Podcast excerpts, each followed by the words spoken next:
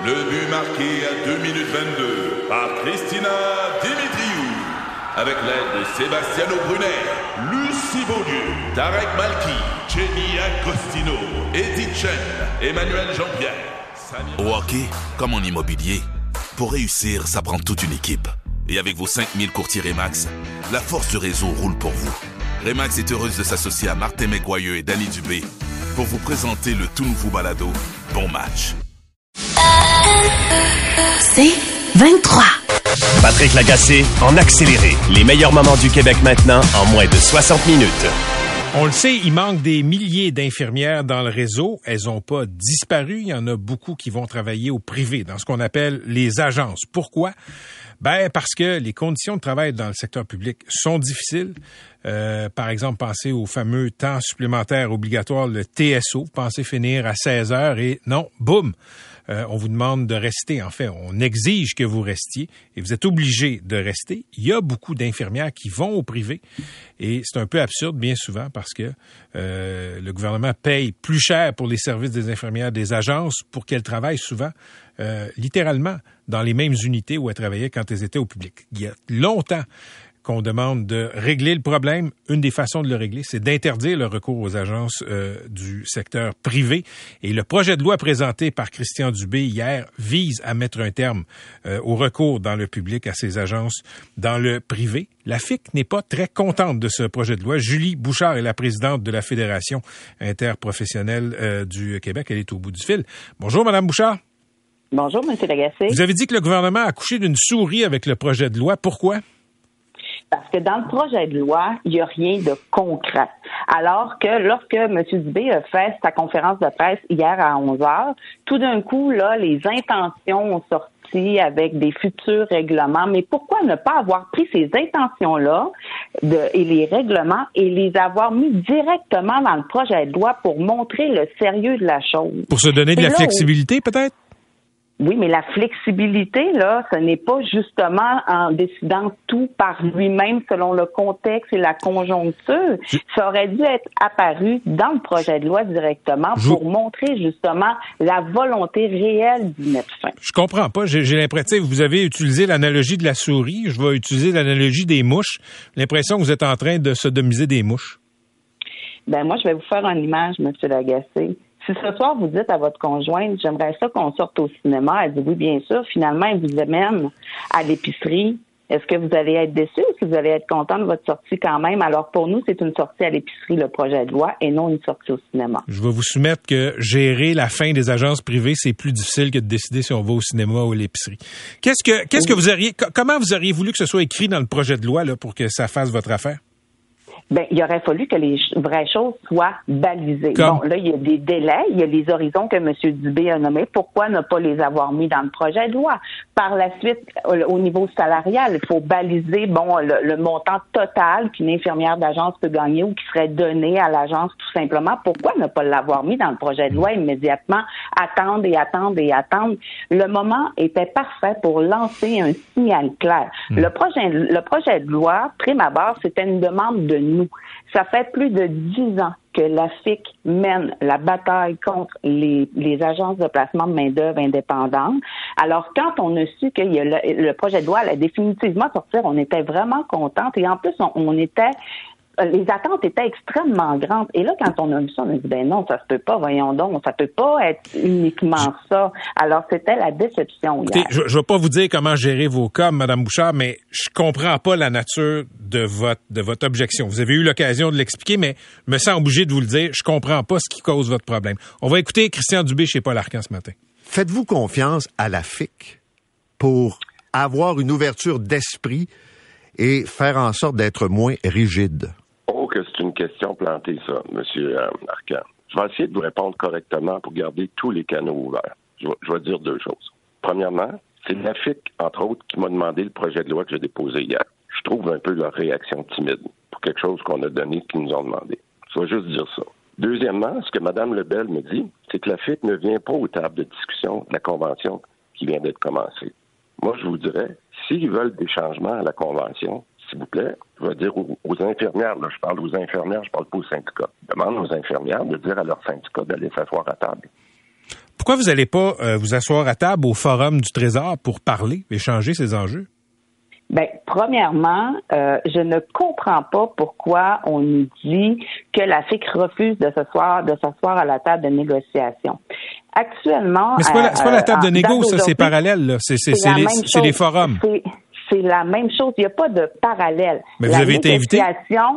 tous les syndicats hmm. ont été invités, peu importe qui. L'ensemble des syndicats ont été invités et l'ensemble des syndicats ont refusé de siéger. Et pourquoi on a refusé de siéger? D'un, parce que ça a été une décision qui a été prise avec nos instances de ne pas siéger à ces forums-là. Et deuxièmement, dans la dernière convention collective, il y avait déjà des forums et des comités de ce genre-là. Et je peux vous assurer, Monsieur Lagacé, que ces forums-là ne mènent à absolument rien d'efficace, mais surtout de concret. Ce n'est que du blabla et pour nous, c'est étirer le temps. On n'est, on n'a pas le temps actuellement de s'asseoir à des forums comme ça et de laisser traîner les choses alors qu'il y a urgence d'agir dans le réseau de la santé et de, et de vraiment négocier des conditions de travail pour les professionnels en soins. Avez-vous entendu ce que Régine Laurent, votre ancienne présidente, dit de la politique de la chaise vide que vous pratiquez? Oui, effectivement, j'ai entendu euh, Madame Laurent, sauf que je ne peux pas m'empêcher de répondre que c'est l'ensemble de la salle qui est vide, puisque c'est l'ensemble des syndicats qui ne participent pas à ces forums-là. Et deuxièmement, concernant la chaise vide, pour toutes les autres tables de discussion qui n'ont pas rapport avec la négociation, la FIC est présente en tout temps. Elle a dit que, Madame Laurent, elle a dit que c'était l'occasion de montrer un syndicalisme de solution. En quoi on est dans le syndicalisme de solution si on refuse de parler avec le gouvernement? on ne refuse pas de parler avec le gouvernement. Au contraire, lorsque les négociations ont débuté, nous avons proposé 28 dates de disponibilité. Et savez-vous combien le Conseil du Trésor a choisi de dates dans les 28? Quatre dates seulement. Actuellement, la négociation se fait à une journée par deux semaines. Et je vous le dis, à chaque fois, nous demandons d'avoir des rencontres beaucoup plus fréquentes et avec un rythme beaucoup plus soutenu pour faire avancer rapidement les négociations, mais c'est le gouvernement qui met un frein. Alors, quand je vois ça ce matin dans les médias disant que la FIC ne veut pas négocier, la hmm. FIC refuse de ci, de euh, ci et ça, c'est totalement faux. Ce n'est pas vrai. On n'attend que ça, négocier les vrais enjeux pour les professionnels en soins du réseau de la santé publique. parlons de souplesse, flexibilité. Si, si les infirmières du privé ne sont plus euh, autorisées à travailler en agence, elles vont revenir dans le public. Euh, une infirmière qui a 10, 12 ans d'ancienneté, vous, là, comme syndiqué, comme infirmière, est-ce que vous pensez que ces années où elle n'était pas dans le public, dans votre syndicat, on devrait créditer son ancienneté? Ben, premièrement, moi, je ne peux pas me prononcer actuellement. Non, mais vous avez une opinion là-dessus. Je n'ai aucune opinion, puis je vais vous expliquer pourquoi je n'ai pas d'opinion là-dessus. Non, je n'ai pas d'opinion là-dessus. Savez-vous pourquoi?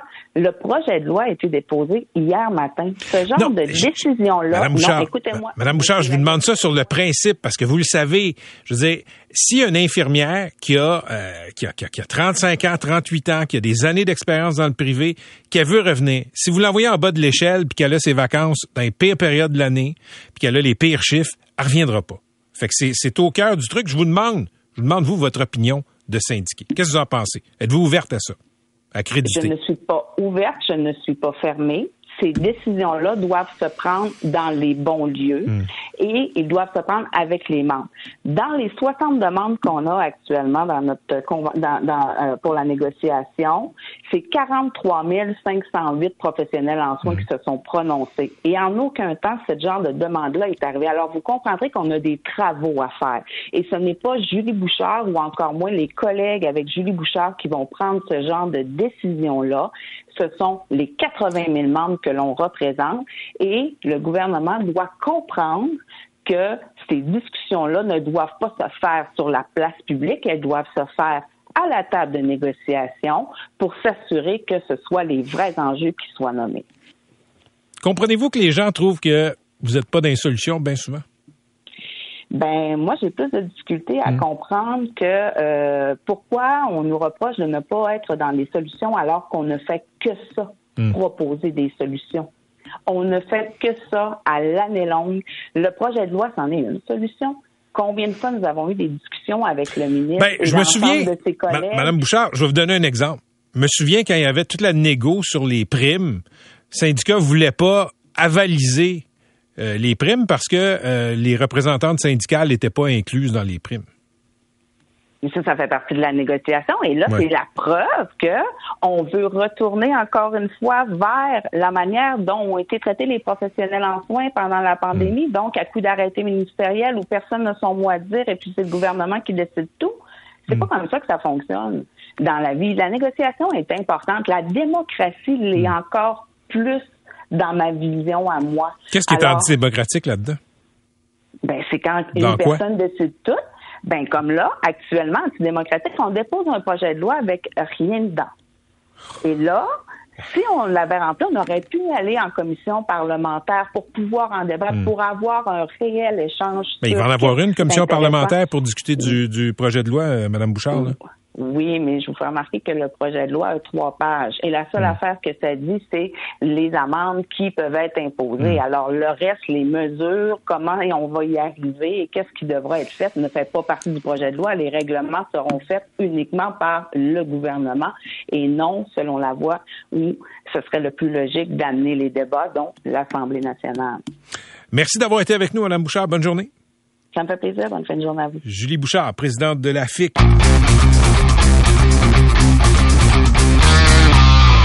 Le gouvernement du Québec a déposé ce matin la nouvelle mouture de son projet de loi pour élargir l'aide médicale à mourir. On veut notamment inclure les personnes qui souffrent de démence, comme l'Alzheimer aussi.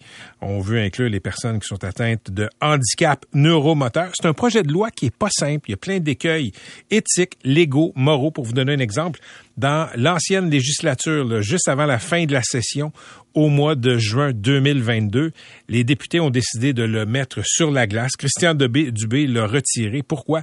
Ben, parce que euh, on manquait de temps il y avait tellement de matériel dans ce projet de loi, il y a tellement d'écueils, on a décidé de le repousser pour avoir euh, le luxe, le loisir de l'étudier à tête reposée. Ça va se faire en ce euh, début, en cette fin d'hiver, début de printemps. Celle qui pilote le projet de loi 11, Sonia Bélanger, nouvelle ministre déléguée à la santé et aux aînés, est au bout du fil. Madame Bélanger, bonjour. Bonjour, Monsieur Lagacé. OK. D'abord, on va clarifier le principe des demandes anticipées pour les personnes qui souffrent de démence, demandes anticipées d'aide médicale à mourir. Ça ressemblerait à quoi concrètement? Ben, en fait, euh, imaginons que aujourd'hui, moi, à l'âge que j'ai, je viens de recevoir un diagnostic d'Alzheimer et que je sais très bien dans quelle situation je risque de me retrouver dans 5 ans, 7 ans, 10 ans et que je veux aujourd'hui même prendre une décision en prévision du moment où je serai inapte. Et donc, euh, c'est vraiment ça pour illustrer, là, c'est la capacité de donner aux individus la possibilité de prendre une décision à partir du moment où il y a un diagnostic de maladie grave et incurable menant à l'inaptitude. Alors, c'est vraiment hmm. important. C'est dans un contexte ici où il y a quand même un diagnostic qui est posé. Mais, mais c'est pas simple. Comment on va décider, une fois que la personne n'est plus lucide, que le moment est venu? C'est quoi le critère objectif qui fait qu'on dit Sonia Bélanger, il y a sept ans, nous avait dit je veux l'aide médicale à mourir quand je serai rendu à tel stade? C'est difficile à d'établir des balises quand même.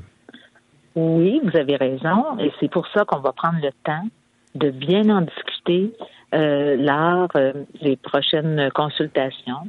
Rencontrer les gens, les gens nous ont à nous dire là-dessus, les experts, et on va se mettre des balises justement. On parle ici, vous avez peut-être déjà entendu, M. Lagacé, euh, d'un tiers de confiance. Donc cette notion-là, nous allons l'examiner aussi. C'est-à-dire que moi, je reprends l'exemple et je le mets à moi-même là pour pas euh, pour pas euh, cibler personne, mm. mais si j'ai un diagnostic d'Alzheimer, ben, je vais peut-être vouloir en parler avec mon conjoint, avec euh, ma mère, avec une amie, que je vais désigner comme des tiers de confiance et qui vont m'accompagner dans ma démarche et qu'au moment où je serai rendu inapte, ils vont faire partie, d'une certaine façon, de l'équipe de soins. Alors, Donc, vous voyez un petit peu, on vient introduire une notion importante qui est déterminée d'ailleurs par la personne qui va faire euh, la demande anticipée. C'est la personne qui fait la demande anticipée qui va décider qui euh, est euh, son tiers de confiance. Et donc, et naturellement, on va pouvoir discuter là, des paramètres et tout ça. Je ne veux pas rentrer dans les stades de maladie et tout ça, là, mais c'est clair que ici, on est dans respecter les volontés de la personne. Ce que j'entends, Madame la ministre, c'est que les médecins sont loin d'être chauds à l'idée euh, d'accepter de faire des demandes d'aide médicale à mourir, de prodiguer ce soin-là dans le cadre de demandes anticipées, si c'est pas harmonisé avec le fédéral, parce que vous le savez, c'est le fédéral qui contrôle le code criminel. Comment vous allez faire pour rassurer les médecins et les, et les embarquer à bord? Mais écoutez, déjà, on, on, a on travaille en étroite collaboration là, avec euh, le Collège des médecins et nous allons poursuivre les discussions naturellement. Puis je comprends tout à fait que c'est vraiment important de ne pas exposer nos médecins ou éventuellement nos IPS aussi mhm, mhm. Euh, à être exposés à des sanctions euh, criminelles et, et pénales. Alors donc, c'est vraiment important. L'autre bonne nouvelle quand même que je dois quand même mentionner, euh, nous avons appris hier que le comité euh, fédéral euh, spécial va faire une recommandation à la Chambre des communes afin de permettre les demandes anticipées. Donc ça, c'est sorti hier. Donc ça, c'est une très, très bonne nouvelle. OK, je veux qu'on parle aussi, Madame la ministre, des, personnes qui ont des handicaps neuromoteurs, parce que euh, votre projet de loi veut euh, permettre aux gens qui ont des handicaps neuromoteurs de demander l'aide médicale à mourir. C'est quoi un handicap neuromoteur? Ben, un handicap neuromoteur, c'est, euh, dans le fond, une atteinte grave et irréversible et, ou, et ou une maladie du système nerveux. Donc, je veux pas là non plus donner de diagnostic euh, comme ça pour faire euh, pour faire créer des craintes là, auprès des, individus, mais c'est vraiment quelqu'un a l'image qui est prisonnier de son corps. Donc ça peut être quelqu'un qui est quadraplégique, qui a d'autres maladies euh, concomitantes, qui juge que sa vie est parsemée de souffrances physiques, psychologiques euh, qui, qui, avec peu de soulagement. Et la une personne pourrait décider à ce moment-là de demander l'aide médicale à mourir. En autant que sa situation est irréversible. Mais Et ça, c'est vraiment important. Là. La notion d'irréversibilité ici est quand même majeure. Mais c'est là que les travaux vont être importants, Madame la ministre. C'est pour ça que je dis que c'est un terrain miné. Parce que vous amenez, puis j'ai vu vos entrevues aujourd'hui, là, euh, vous amenez l'image de la personne qui est prisonnière de son corps. Mais qu'en est-il, selon vous, qu'en est-il de quelqu'un qui a, euh, qui, qui, a eu un accident, qui est paralysé, disons, en bas de la taille, qui accepte pas sa condition et qui est jeune, qui pourrait vivre euh, encore des années, mais qui estime être très souffrant psychiquement et qui veut en finir? Est-ce qu'une personne comme ça pourrait avoir le droit dans l'aide médicale à mourir? Mais je vous dirais que l'aide médicale à mourir, c'est pas une fin en soi. C'est un soin de dernier recours.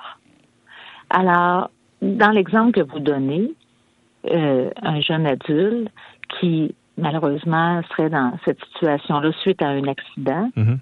mais cette personne-là va peut-être trouver un sens à sa vie, va aller au, maximum de, euh, de vivre avec ses incapacités. Et il n'y a pas de problème là, là.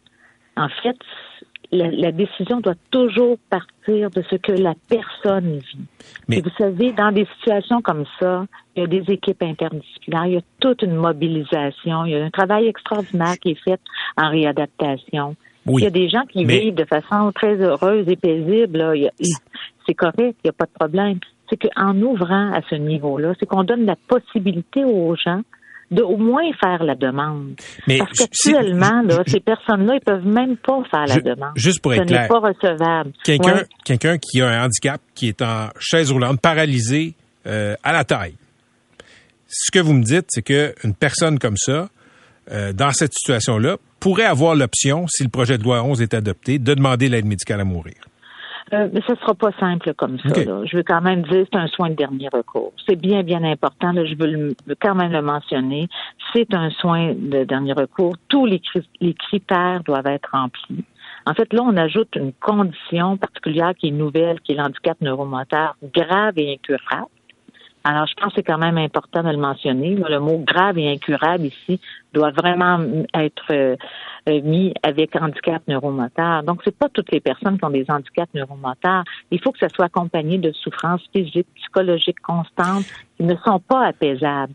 Alors, vous voyez, il y a beaucoup, beaucoup d'éléments. Puis, vous voyez, et, ce, ne sont pas les professionnels qui vont décider. Et, je, et je vous pose la question, Madame Bélanger, parce que euh, c'est un, les mots comptent dans ce débat-là. Il y a des nuances. Euh, quelqu'un qui a, par exemple, une paralysie cérébrale, il y a des experts qui s'entendent pas à savoir si c'est une maladie ou un handicap. Oui, tout à fait. Et on va donc prendre le temps de discuter de l'handicap neuromoteur. Hmm. Je veux juste peut-être ouvrir une petite parenthèse là. Le, au niveau fédéral, au niveau du code criminel, ils ont indiqué la notion d'handicap. Handicap, point.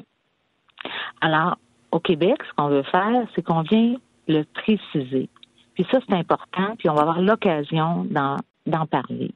D'en parler avec les personnes concernées. Parce que le débat ne s'est pas fait au Québec à ce niveau-là et on doit entendre les personnes, les usagers, leurs proches et les experts, bien sûr. Au terme du projet de loi, est-ce que vous allez définir le handicap? Est-ce que vous allez l'encadrer ou ça va rester flou? Parce que présentement, dans le projet de loi que j'ai lu, la notion de handicap neuromoteur n'est pas définie. Vous avez raison. Actuellement, la notion d'handicap neuromoteur n'est pas définie nous allons entendre les groupes et il y aura place à ajustement. Et ça, je veux quand même le hmm. mentionner, c'est, c'est important. C'est pour ça que, dans le fond, nous, nous, nous, avons quand même une ouverture à l'inscrire immédiatement. Et c'est le travail des professionnels. Nous allons euh, bientôt inviter des groupes à venir nous parler, des personnes, et nous allons entendre. Et nous verrons, selon les besoins, selon les discussions, qu'est-ce qui a lieu de hmm. préciser. Mais comprenez qu'actuellement, là, on n'était pas pour déposer un projet de loi en faisant une liste de diagnostics. Parce que je vous rappelle que tout ça est très délicat d'y aller avec un diagnostic. Ce qui est important, c'est la personne, son intention, son état de santé, et ce qui va être important aussi, c'est euh, comment les professionnels aussi vont évaluer la situation. L'autre chose, découlant éventuellement, euh, si ce projet de loi est adopté, il y aura des guides de pratique, il y aura des protocoles de soins, il y aura des procédures, il y aura des rôles et responsabilités des individus, des professionnels, mais tantôt on a parlé du tiers de confiance, par exemple. Donc, il y aura une série d'outils, peut-être de règlements, mais on n'est pas là au moment où on se parle. On est plus dans le projet de loi, les articles, l'intention. On ouvre donc la discussion. Puis on l'ajoute parce que si on ne l'ajoutait pas, c'est comme si on refusait ce soin à des personnes qui en ont peut-être de besoin. Merci d'avoir été avec nous. Écoutez, c'est un projet de loi qui est euh, extrêmement euh, délicat. Tout ce qui touche à la fin de vie, à l'aide médicale à mourir au Québec, on l'a toujours bien fait. Dans un esprit transpartisan, je vous souhaite euh, bonne chance pour tout ça. Merci beaucoup. Merci. Salut, c'était Sonia Bélanger, ministre déléguée à la santé et aux aînés. C'est son premier projet de loi. Je vous le dis, c'est une grosse commande. On va faire jouer une clip de Sandra de Montigny qui était chez Luc Ferrandez un peu plus tôt. Vous avez sans doute entendu parler de son histoire ces dernières années. Elle est très jeune, euh, moins de 50 ans, atteinte de l'Alzheimer, c'est génétique et elle milite depuis longtemps justement pour le droit de faire des demandes d'aide médicale anticipée. On dirait que tant que c'est pas euh, complètement euh, fait, je ne pas euh, complètement voir dans mes yeux puis que on va savoir que ça va pouvoir démarrer dans tant de temps. On dirait que j'y crois pas, mais j'y crois, mais en même temps, bon, ça fait des années qu'on attend après ça. Ça fait longtemps que j'en parle. Je sais que à partir du moment que ça va pouvoir être disponible puis que je vais avoir fait une demande anticipée, je vais dormir nettement plus tranquille que toutes les années qui ont passé avant. Il y a beaucoup de gens comme euh, Sonia de Montigny qui veulent pas attendre de se rendre au dernier des derniers supplices d'une maladie comme euh, l'Alzheimer. Espérons que ça va bien se passer cette fois-là. Je vous rappelle que euh, le printemps dernier, ben, le projet était mort au feuilleton.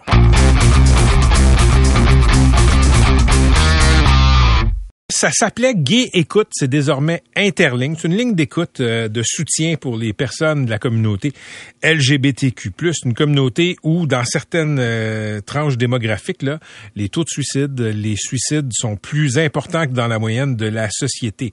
Le système d'écoute est ouvert 24 euh, heures sur 24. La ligne d'aide de nuit va bientôt fermer si euh, l'organisme n'est pas mieux financé par le gouvernement québécois. Pascal Vaillancourt, directeur général d'Interling, est au euh, bout du fil. Monsieur Vaillancourt, bonjour. Bonjour. D'abord, peut-être expliquer aux gens ce que vous faites euh, c'est chez Interling, ce qui était là, avant Gay Écoute. Oui, en fait, l'organisme Interling, c'est un organisme qui offre avant tout un service d'aide, d'écoute et de renseignement par le biais de d'une ligne de téléphone en fait ou de clavardage ou par un service texto. Et accompagné à ça autour euh, de ce programme-là, il y a euh, différents euh, programmes qui interviennent auprès de la jeunesse dans les écoles ou dans les auprès des personnes victimes de violences et des, des, communautés, disons, plus marginalisées dans les communautés LGBTQ+. OK. Là, vous allez mettre fin au service de nuit le 31 mars. Pour quelle raison?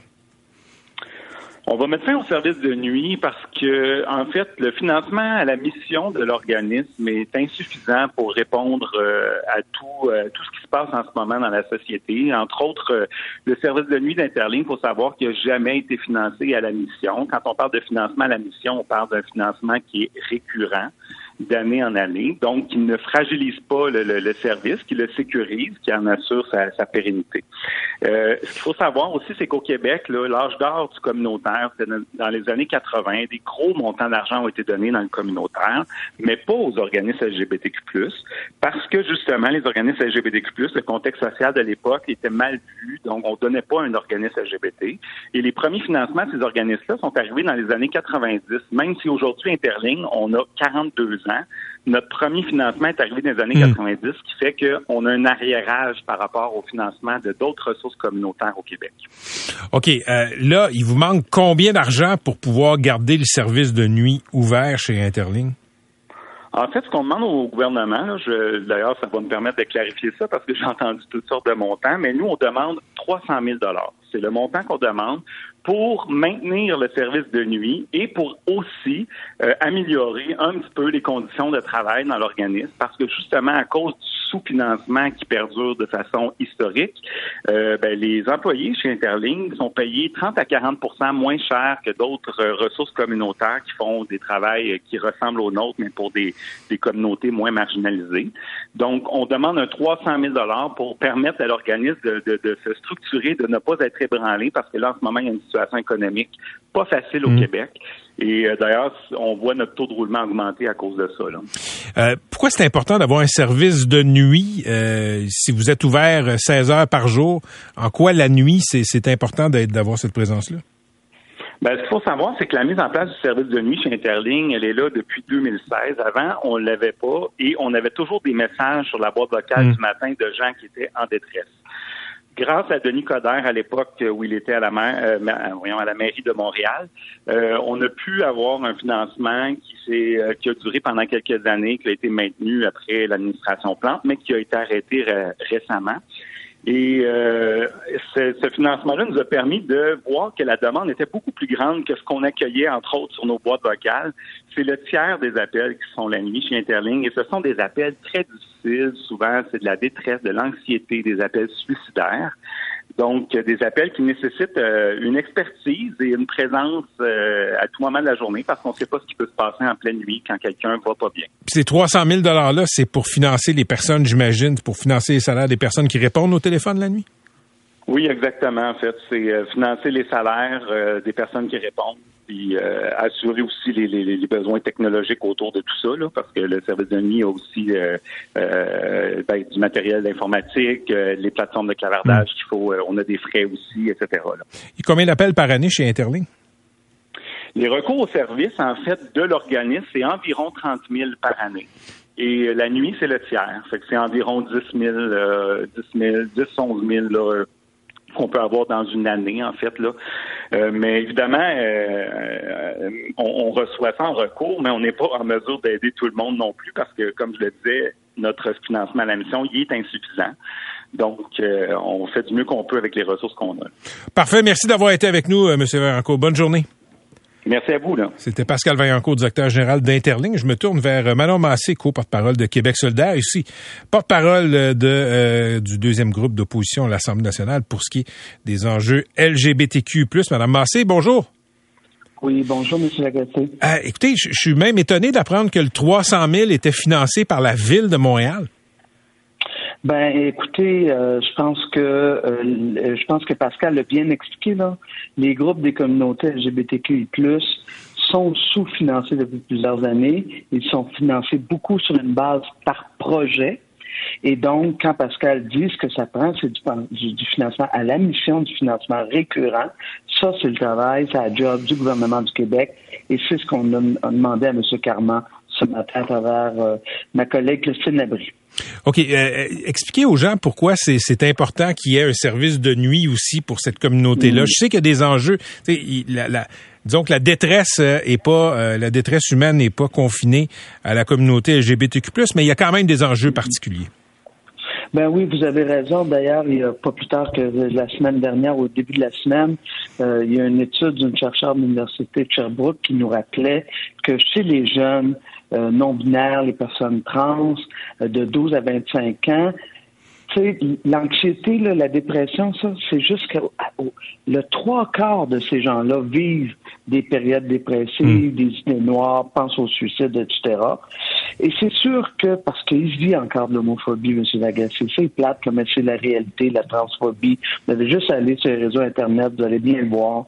Alors, pour ces gens-là, de savoir qu'ils ont une ligne d'écoute à laquelle ils vont téléphoner et qui vont être accueillis, respectés, euh, qui seront pas mégenrés, euh, qu'on va comprendre leur réalité et donc les accompagner, c'est une ligne d'écoute qui est essentielle, ça sauve des vies.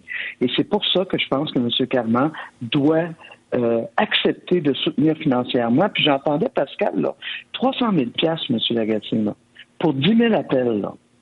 Je pense qu'on peut pas se priver de ça dans une période où on sait que les jeunes au Québec, ça va pas bien. Puis c'est pas juste des jeunes d'ailleurs mmh. qui téléphonent. Alors moi, je, pense qu'au contraire, il faut qu'on soit capable de maintenir ce euh, ce réseau-là, ben, en fait, la ligne d'écoute, particulièrement la nuit, parce que c'est là quand tu es seul avec toi-même, les idées noires arrivent. Bon, mais l'appel est lancé. Est-ce que vous avez est-ce que vous avez eu des retours du bureau de M. Carman? Ben écoutez, ça s'est passé en période de, questions. Euh, ma collègue euh, Christine Labrie a, bien fait ressortir que c'est une question de soutenir notre jeunesse au niveau de la santé mentale. M. Carman nous a dit, bon, il existe d'autres lignes d'écoute, euh, le 8 à 1, quoi que ce soit. Mm. On a là une ligne spécialisée et d'ailleurs, le 8 à 1 réfère constamment à, à Interligne, justement parce qu'ils ne sont pas équipés pour être euh, capables de, de, de, prendre avec euh, avec doigté, je dirais, les signes de, les signaux de détresse de, des gens de nos communautés. Alors, euh, on va continuer parce que le 31 mars arrive, puis on veut pas que ça arrive. OK. Euh, avant de vous laisser partir, Madame Massé, je voudrais juste, si vous le permettez, revenir sur le euh, Conseil national de Québec solidaire euh, qui a eu lieu tout récemment. sur, la question de la parité, si on peut parler de ça, il n'y a pas eu de... il y a eu une résolution là, qui disait, bon, il faudrait avoir plus de parité dans la députation, etc. vous, votre vision de ça, comment on l'impose pour s'assurer que à la fin, le caucus, les gens élus par Québec solidaire, soit dans la zone paritaire homme-femme? Comment on fait ça? Mhm, mhm. C'est sûr que c'est un enjeu. Je regarde juste la dernière élection. Québec solidaire avait 70 femmes. Qui, on a présenté 70 femmes. Mhm. Malheureusement, c'est pas elles euh, qui ont été élues, pas, parce qu'on n'a pas mis les efforts, là. c'est euh, Maïté Saganache, Mélissa Généreux, René Chantal Delinga. Bref, on était au rendez-vous, on a mis les efforts, mais qu'est-ce que. Et là, là-dessus, vous avez raison. En bout de ligne, c'est les concitoyens qui décident. Ceci étant dit, ce que nos membres nous ont demandé, j'ai voté pour, j'étais complètement d'accord avec ça, c'est que c'est tellement important pour Québec solidaire, cette question-là de parité, que même si depuis notre création, On est les champions sur présenter des candidats candidates euh, dans des endroits gagnables, euh, avec euh, toutes les énergies nécessaires. Il faut qu'on trouve encore d'autres moyens. Puis le mandat que les membres nous ont donné, c'est d'explorer ces moyens-là. Vous avez évoqué là la question de peut-être imposer des candidatures exclusivement féminines dans des circonscriptions. C'est une des pistes. Euh, on va, on va euh, réfléchir à ça, mais moi, je suis très heureuse que, que le parti se mette en mode réflexion pour, pour faire mieux. Mais vous seriez à l'aise pour qu'on impose du national des candidatures féminines euh, au-delà de la volonté des associations locales? C'est-à-dire que moi, c'est les associations, M. Legacy, qui vont déterminer ça. Mais vous savez, cette tension-là entre la démocratie et la parité, hmm. c'est pas facile. Euh, pour avoir fait beaucoup de démarchages et avoir aidé, euh, accompagner des femmes à se présenter dans différentes circonscriptions, c'est pas toujours facile euh, de confronter cette dimension-là, tension, hmm. parité, euh, démocratie. Euh, mais maintenant, si les membres, eux, décident que oui, parce que la valeur de la démocratie, de la parité est tellement importante qu'ils seraient prêts à, à, à se à, à avoir des règles comme par exemple de, de, se faire imposer des candidatures féminines seulement, pas juste une, mais des candidatures qui pourraient choisir entre différentes femmes. Si les membres sont prêts à aller là, moi je me dis go, allons-y. L'idée en bout de ligne, c'est qu'on s'entend sur l'objectif. Maintenant, il faut trouver les moyens. Merci d'avoir été avec nous, Madame Massé. Bonne journée. Ça me fait plaisir. Bonne soirée. Bonne journée. Salut. C'était Manon Massé de Québec solidaire. Elle s'appelait Nora et Romy, deux sœurs. Euh, Martin Carpentier était le père. Euh, c'était une séparation. Ils étaient, il était séparé de la mère des enfants, mais c'était un divorce qui se passait bien. Il n'y avait pas d'animosité. La mère n'a jamais soupçonné que Martin Carpentier pourrait s'en prendre à ses filles. Il l'a fait. C'était l'été 2021. Ça avait secoué le Québec. Et là, il y a une enquête publique du coroner qui est en cours depuis une semaine. Katia Gagnon suit ça avec intérêt. Salut, Katia. Salut, Pat. C'était nécessaire, je pense, cette, euh, cette commission d'enquête parce que le rôle de la police est encore assez nébuleux là-dedans. Ce qu'on a su, ça venait des journalistes de Radio-Canada. Des médias, exactement. C'est ça. Il y a eu une première enquête du coroner. Euh, et ensuite, il y a eu une enquête journalistique euh, de Marie-Pierre Bouchard. Qui a pas mal torpillé l'enquête de la coroner, je te dirais. Qui, qui a, disons, euh, torpillé, c'est peut-être fort, mais en tout cas, qui a ajouté des éléments très importants euh, qui ont fait, qui ont mené au déclenchement de cette commission d'enquête publique, où effectivement, bon, on se penche sur les erreurs euh, que la SQ a commises dans euh, ces recherches-là, dans le, retard du déclenchement de l'alerte Amber notamment, les, recherches avec les maîtres chiens. Mais ce qui était intéressant, Patrick, cette semaine, c'est qu'on a examiné un petit peu plus la personnalité de Martin Carpentier. C'était ce monsieur-là, hein, qui était le papa de Nora et Romy? C'est comme un certain témoignage, dont celui de la grand-mère maternelle, était comme une espèce de plongée là, dans l'esprit de ce monsieur-là. Euh, donc, c'est un monsieur qui était un bon père. Tout le monde s'entend pour dire que c'était un bon père, qu'il aimait ses filles. Comme tu dis, le couple s'était séparé mais c'était pas un divorce acrimonieux où les gens se chicanaient. Ou, comme on l'a euh, souvent vu dans le passé, euh, Katia, la, mère, l'ex-épouse, avait peur pour sa vie ou celle de ses enfants. Pas du tout. Il y avait aucun indice là euh, de comme de violence conjugale dans ce couple-là ou de contrôle coercitif. non seulement ça, mais Martin Carpentier était resté comme il, habitait dans un jumelé et la voisine dans ce jumelé-là était la, la mère d'Amélie Lemieux, donc la grand-mère maternelle alors, il, la fréquentait souvent, les fillettes étaient là, il, échangeait de maison. C'est vraiment un portrait troublant. Cette, cette dame-là était presque sa confidente. Et donc, son ex-femme ne, menaçait pas. Là, souvent, c'est mm. des... Je, je, tu l'auras pas, la garde des enfants. Puis, il, y avait, il semblait pas y avoir de ça. Elle menaçait pas non plus. Bon, il était, il était séparé, mais pas divorcé. Donc, elle menaçait pas de divorcer. C'est plutôt lui qui avait manifesté l'intention de divorcer pour se euh, remarier avec une nouvelle conjointe. Donc, ça semblait être une séparation comme il s'en vit des milliers. Et qui finissent pas mal. Au Québec et hmm. qui, finissent euh, euh, pas mal, en tout cas jamais comme ça. Comment ça se fait qu'un beau soir de juillet, ce, ce père-là a amené ses filles s'acheter une crème glacée et qu'ensuite, il a provoqué un accident sur l'autoroute 20 pour se tuer avec ses filles. Ça n'a pas marché. Puis ça s'est terminé par une fuite dans le bois, puis deux petites filles mortes. C'est vraiment euh, troublant, cette histoire-là. Ça- ça- Il y a quelque chose qui rappelle, Katia, un peu euh, ce qui s'est passé à Laval la semaine passée. Absolument. C'est vraiment, moi, le, le rapprochement que, que, que, que j'ai fait dans mon esprit en écoutant ça. Oui, Martin Carpentier montrait des signes inquiétants quelques jours. Bon, il faisait de l'insomnie. Des gens disaient, il me semble qu'il est dépressif. Mais bon, au point de tuer deux petites filles, là, euh, il n'y avait aucun signe de ça. Même la mère des enfants, là, quand les petites filles sont, sont disparues, croyait pas, a dit aux policiers, le père n'est pas dangereux, là, il, il fera pas de mal à ses enfants. Donc, il y a quelque chose d'inexplicable là-dedans, là, une espèce de trou noir, et ça nous amène justement à Pierre Ni Saint-Amand, qui était le, qui conduisait cet autobus là, qui a foncé dans une garderie, tué deux enfants, blessé huit autres. C'était un gars gentil, poli, courtois, marié depuis dix ans, père de deux enfants. Il allait se marier au mois de mars. Je veux dire, comment un type comme ça en arrive à foncer dans une garderie? Pas d'antécédents connus de problèmes de santé mentale. Pas sur la liste d'attente de santé mentale. Et je viens de lire le texte dans la presse là-dessus.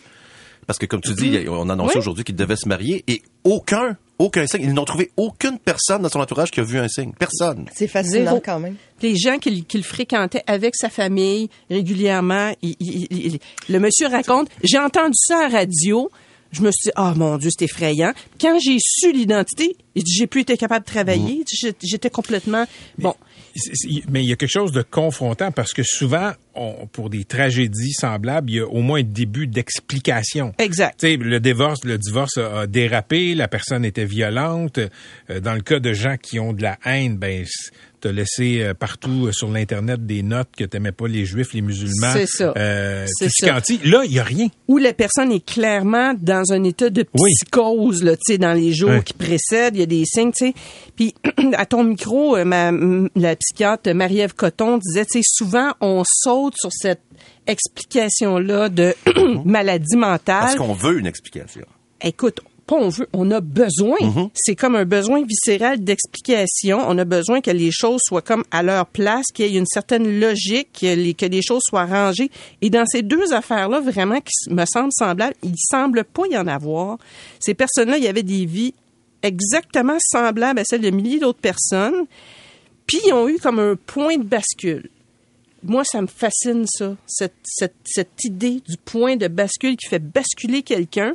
Puis c'est ça qui est épeurant, parce que forcément, tu te dis, moi, ça pourrait-tu m'arriver Mhm. un moment donné C'est ça qui d'être donne le vertige. confronté à un point Ou de bascule comme ça? Quelqu'un près de nous qui dit, OK, moi, là, je, je- j- il est arrivé quelque chose qui semble anodin pour le reste du monde, puis moi, je tombe dans un trou noir et j'en viens à commettre un geste épouvantable comme tuer mes enfants ou foncer dans une garderie. Mais Katia, j'ai une question pour toi. Comment on va vivre avec ça, et c'est probablement ça qui va arriver, si on n'a jamais de réponse? Ah boy, c'est c'est c'est c'est- c'est- et c'est très possible. Hein? Et c'est très possible. Attends, le jamais de réponse, c'est sur l'histoire de, de, de- de l'autobus. Et Oui. l'histoire de Carpentier aussi. Carpentier, il est mort. Là. Oui. Tu sais, Non, il, non, non, je- je- il pourra pas jamais répondre qu'est-ce qui s'est passé dans ta tête, mon homme. Là, tu sais. Euh, puis l- l'autre monsieur, ben, il, il est pas mort, mais tu sais comment dire, je sais pas. On peut-être qu'on on va avoir des finir par avoir Mais, des mais avec l'enquête publique, tu sais, au moins, on va pouvoir entendre des témoins. On va pouvoir euh, probablement avoir accès à des textos, à des, à des, des, Oui. des rapports médicaux, etc. Euh, Peut-être qu'on va avoir un semblant de réponse. Et surtout, la mère. Dans le cas de Saint-Amand, s'il plaide coupable, on n'aura vraiment rien. pas de réponse, Non. il n'y aura pas de procès. Non, effectivement, c'est vrai. Euh, ça fait que ça va nous laisser avec toutes ces questions-là. Moi, je me souviens la première fois que j'ai ressenti ça, cette espèce de vertige-là, c'était dans l'affaire Guy Turcotte. Hein, tu te souviens de cette affaire-là, Mhm. Patrick? Euh, C'était vraiment euh, quelqu'un, c'est un docteur, une jolie petite maison dans les Laurentides, un couple qui semblait pas, bon, sur le point de se séparer, mais ça semblait pas là être un cas de violence conjugale épouvantable. Puis le monsieur poignarde ses enfants. Moi, je, je me souviens, là, ce- cette fois-là, là, je Tu l'as même dit dans l'émission Télé-Québec, Katia, que c'est- Ah ça- t'as eu un choc post-traumatique après ça, là, Ouais, toi-même. ben, j'ai eu un choc post-traumatique parce que j'ai, j'ai j'ai quasiment gêné de dire que j'ai eu un choc post-traumatique. C'est qu'il y a tellement de traumas pire Ben, que sois pas ça. gêné. Mais euh, c'est parce que j'avais parlé au coroner. Euh, j'avais été amenée à parler aux gens qui étaient sur le drame, là, les ambulanciers, les policiers, puis le coroner. Puis le coroner m'avait parlé de plaie de défense. Puis j'avais jamais entendu cette expression-là. Puis là, j'avais dit c'est quoi ça? Puis il dit ben c'est parce que l'enfant il, a vu son père puis euh, il a mis ses mains comme ça pour se défendre. Puis là c'est cette image-là moi qui m'avait comme hmm. tué. Je, je, me souviens, euh, je me souviens de ton état après ce, cette enquête-là. Puis t'étais, t'étais vraiment dans un état euh, second. Ben faut dire que j'étais une accumulation d'histoires d'horreur que j'avais couvert dans l'année qui précédait. Ça, ça avait pas aidé là. Mais ça, ça avait été comme euh, vraiment là, trop pour moi. Parce que j'avais des enfants de cet âge-là aussi, tu sais. Fait que là, je les voyais, euh, tu sais, comme le soir dans leur lit, je me disais, hey, imagine, lui, là, il a pris un couteau mhm. puis il est allé poignarder. C'est comme, c'était tout much. Et, encore une fois, c'était l'inexplicable. Et c'est pour ça, d'ailleurs, qui avait été déclaré non criminellement responsable dans le premier procès. Mm. Parce que le jury, ce qu'on leur avait vendu, c'est comment quelqu'un de sain pourrait faire quelque chose d'aussi odieux. Tu sais. Puis j'avoue que c'est dur à comprendre. Merci, Katia. Patrick Lagacé en accéléré. C'est 23.